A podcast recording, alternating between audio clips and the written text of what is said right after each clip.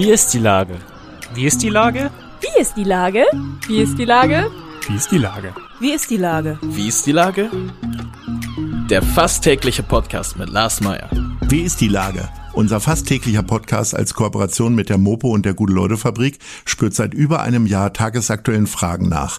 Macher, Musikerin, Models, Mütter und Politiker, genauso wie Schwestern, Schüler, Schlachter, Freiberufler oder Helfer, also prominente Lenker oder unbekannte Denker, kommen knapp 15 Minuten zu Wort. Die Auswahl ist rein subjektiv, aber immer spannend und überraschend. Mein Name ist Lars Meyer und ich rufe fast täglich gute Leute an. Unser Partner, der das diese Woche möglich macht, ist der Kulturcafé zugunsten von Mensch Hamburg e.V. Guter Genuss für eine gute Sache. Das war gute Werbung. Heute befrage ich Stefan von Löwies auf Menar vom Verein Kinder Kinder. Ahoi, Herr von Löwies auf Menar. Moin, moin. Lieber Herr von Löwies auf Menar, bevor wir über Kinder Kinder e.V. sprechen, mich hat noch nie jemand gefragt, wo mein Name herkommt. Wie kommt Ihrer denn zustande? Und ich meine jetzt nicht Stefan. naja, es ist so, ähm, äh, urkundlich erst ab 14. Jahrhundert schottischer Adel, später baltischer Adel, äh, heutzutage verarmt. Ja, aber äh, das heißt, äh, Sie haben schottische Vorfahren. Haben Sie dann auch ein Kill zu Hause? Nee, leider nicht. Wir sind Lowlanders. Das bedauere ich sehr. Deswegen habe ich keinen eigenen Taten. Ah, und Dudelsack ähm, können Sie auch nicht spielen? Nö, aber sind Sie wenigstens geizig? Ähm, um jetzt alle Klischees über Schotten mal abzuhaken. Ja, geizig bin ich schon. Außer wenn es um Künstlergagen geht, da bin ich nur ein bisschen geizig. Okay. Äh, ja. Nee, also uns hat wohl das Zentrum von, von Edinburgh gehört und wir hatten bei Peebles eine Burg und so. Aber. Naja, aber jetzt sind Sie ja auch reich, nämlich äh, reich an Erlebnis und Erfahrung. Das stimmt. Ähm, Sie repräsentieren hier den Verein Kinder Kinder, nämlich darüber wollen wir sprechen. Mhm. Ähm, ich sag mal so, es ist jetzt Blödsinn eigentlich zu fragen, was macht denn wohl dieser Verein? Aber äh, vielleicht kommen wir ja mal so rein, weil man kann ja eine ganze Menge für Kinder machen und Sie machen das auf eine sehr besondere, sehr künstlerische Art und Weise. Ja, also ähm ich war äh, vor über 30 Jahren so im Kulturbereich unterwegs mit Weltmusik und was weiß ich nicht und habe dann ganz zufällig ein Festival für Kinder veranstaltet, wo ich gar nicht selber kuratiert habe. Und das fand ich so toll, dass ich das zu meiner Hauptbeschäftigung gemacht habe, äh, in Europa rumgereist bin, aufregende Produktionen für Hamburg äh, gefunden habe, große Open-Air-Feste wie Laut und Luise und das Weltkinderfest äh, initiiert habe, aber auch eigene Bühnenmusikproduktionen für die Bühne äh, kreiert habe. Das ist ja in den letzten anderthalb Jahren sehr, sehr schwierig. Aber trotzdem sind Sie ja weiter laut geblieben. Wie haben Sie das geschafft? Ja, es ist wirklich nicht ganz einfach und es nervt auch furchtbar. Ähm, Brecht hat ja gesagt, ja, mach nur einen Plan, sei nur ein großes Licht, dann machst du noch einen zweiten Plan. Gehen tun sie beide nicht. ähm, man ist ständig am Umplanen und es nervt. Eine der ersten Male, dass mir Brecht sympathisch wird. wir, haben, wir haben im letzten Jahr etwas mehr als 0,3 Prozent der Besucherzahlen gehabt wie in anderen Jahr Jahren. Äh, wir haben jetzt, ich selber bin so ein bisschen skeptisch, was Streamen für jüngere Kinder anbelangt. Und wir haben zwei sehr schöne Wettbewerbe gemacht, wo wir Analoges mit Digitalem verknüpft haben. Erst im letzten Jahr Dein Lied für die Sterne, wo Kinder ein Lied geschrieben haben, das dann professionell äh, produziert und von ihnen eingesungen wurde. Und jetzt gerade vor kurzem einen Wettbewerb, der nannte sich Klangspiel, wo man einfach Sounds erfinden konnte und äh, auf Alltagsgegenständen rumdengeln. Jetzt äh, kann ich nachvollziehen vor 30 Jahren, dass Sie sich äh, um diesen Bereich gekümmert haben. Jetzt ist das schon wieder 30 Jahre her. Äh, wie halten Sie sich denn da immer noch bei Laune? Weil ich sag mal, je älter man wird, desto mehr entfernt man sich natürlich auch von der Zielgruppe letztendlich. Und äh, wie wissen, haben Sie so viele Enkel, dass Sie wissen, was da noch so passiert? Also ich habe zwar zwei Enkel, aber das ist gar nicht so entscheidend. Herausragende Kunst ist immer großartig, egal für welche Altersgruppe sie gedacht ist. Und ich würde nie auf die Idee kommen, äh, eine Produktion äh, aus Holland, aus Schweden, aus äh, Australien, was weiß ich wohl, einzuladen, die mich nicht begeistert aufgrund des Ideenreichtums, auf ihrer künstlerischen Qualität.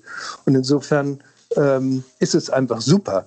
Und es kommt noch hinzu, im Kinderbereich ist es viel, viel angenehmer, weil man kann alle Genres kuratieren und wird trotzdem ernst genommen.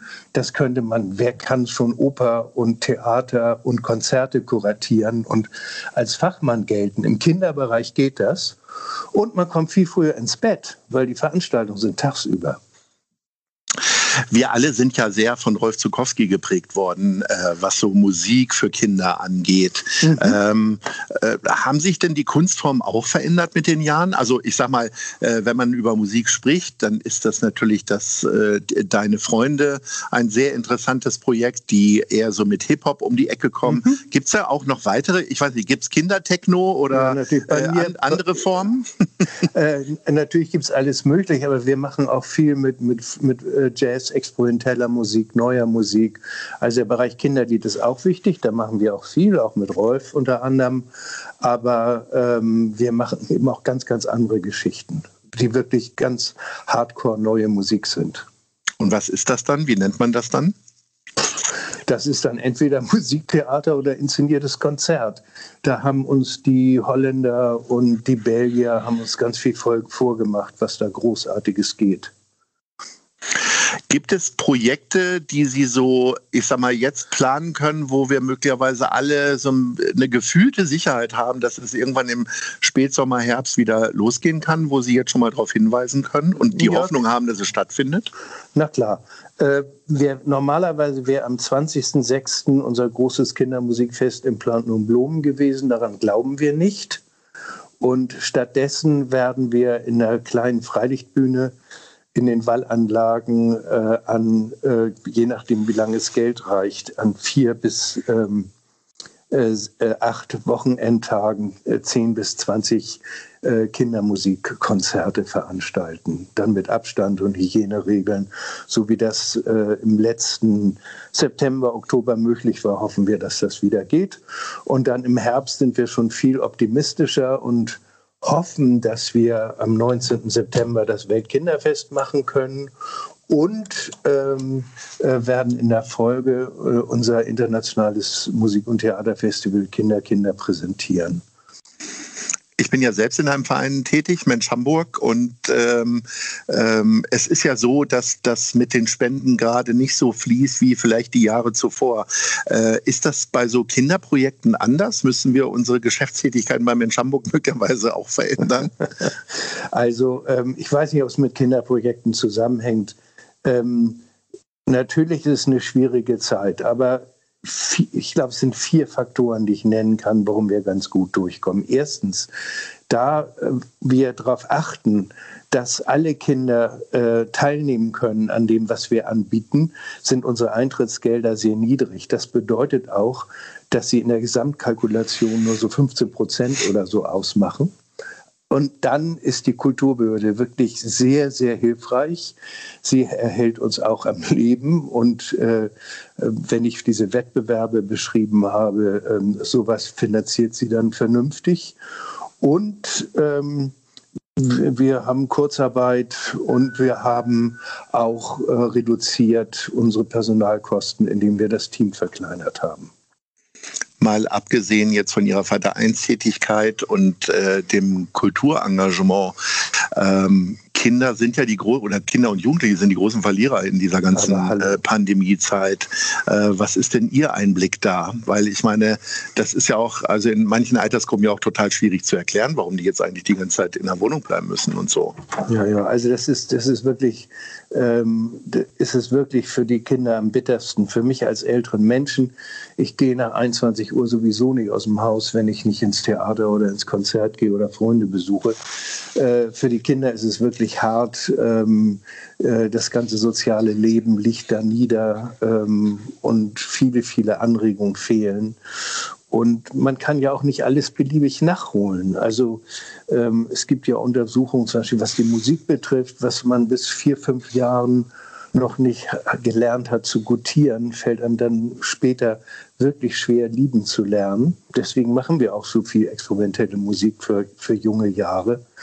Also ähm, es ist wirklich eine sehr, sehr schwierige Zeit und wir haben halt mit diesen Wettbewerben und einigen anderen Sachen versuchen wir halt äh, äh, die Kinder dabei zu unterstützen, aber die Möglichkeiten, die wir haben, sind sehr eingeschränkt.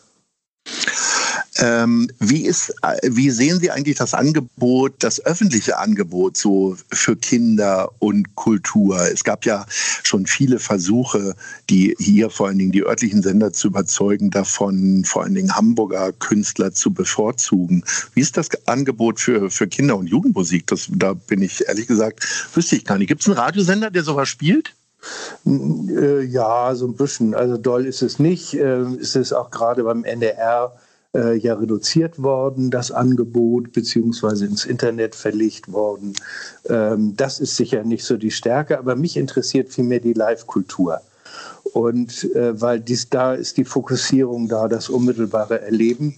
Und da muss man sagen, sind wir in Hamburg ganz gut. Als ich vor über 30 Jahren angefangen habe, war ich sozusagen allein auf weiter Flur mit einigen wenigen anderen.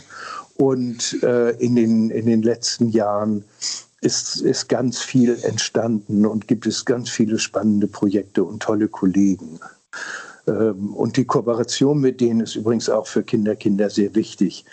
Wir könnten nie so viel machen, wenn die nicht mit im Boot wären. Ähm, beim Weltkinderfest haben wir ungefähr 40 Hamburger Institutionen, die mit dabei sind. Äh, bei unserem Musikfestival Klangfest kooperieren wir mit Elbphilharmonie, NDR Big Band und anderen. Also ähm, äh, es ist einfach eine tolle Szene in Hamburg und super Kollegen. Jetzt fehlt ja eigentlich nur noch das Molotow. Bei unserem äh, Festival Einer kommt, alle machen mit, haben wir ja Rolf Zukowski mit seiner Gitarre ins Molotow gestellt. Das wäre doch vielleicht auch mal eine Idee, tagsüber dann eine Veranstaltung zu machen. Ja, habe ich, auch schon, hab ich auch schon überlegt, aber ich finde es. Das Molotow ist cool. Ähm, andere lehnen Docks, habe ich mal überlegt, das ist mir akustisch zu scheiße. aber ähm, Molotow können wir drüber reden. Äh, vor, allen Dingen, vor, allen Dingen, seit nicht mehr geraucht wird. Als früher noch geraucht wurde, ich habe dann, hab dann auch Kinderkonzerte in der Markthalle gemacht. Das stank dermaßen, äh, das ging gar nicht. ähm, das heißt, ähm, da ist vielleicht sogar schon mal was in der Planung. Das ist doch gut. Das nehmen wir jetzt mal auf. Mhm. Äh, Sie haben vorhin gesagt, dass Sie sich mit Streaming-Angeboten zurückhalten. Einer kommt, alle machen mit. Ist ein Streaming-Festival, ging nie ja. anders. Ähm, wie sehen Sie denn sonst? Ich meine, wie werben Sie denn auf Social Media und so weiter? Eigentlich ist man ja als Eltern immer bestrebt, die Kinder weg vom Handy zu kriegen, ne? Ja, ja.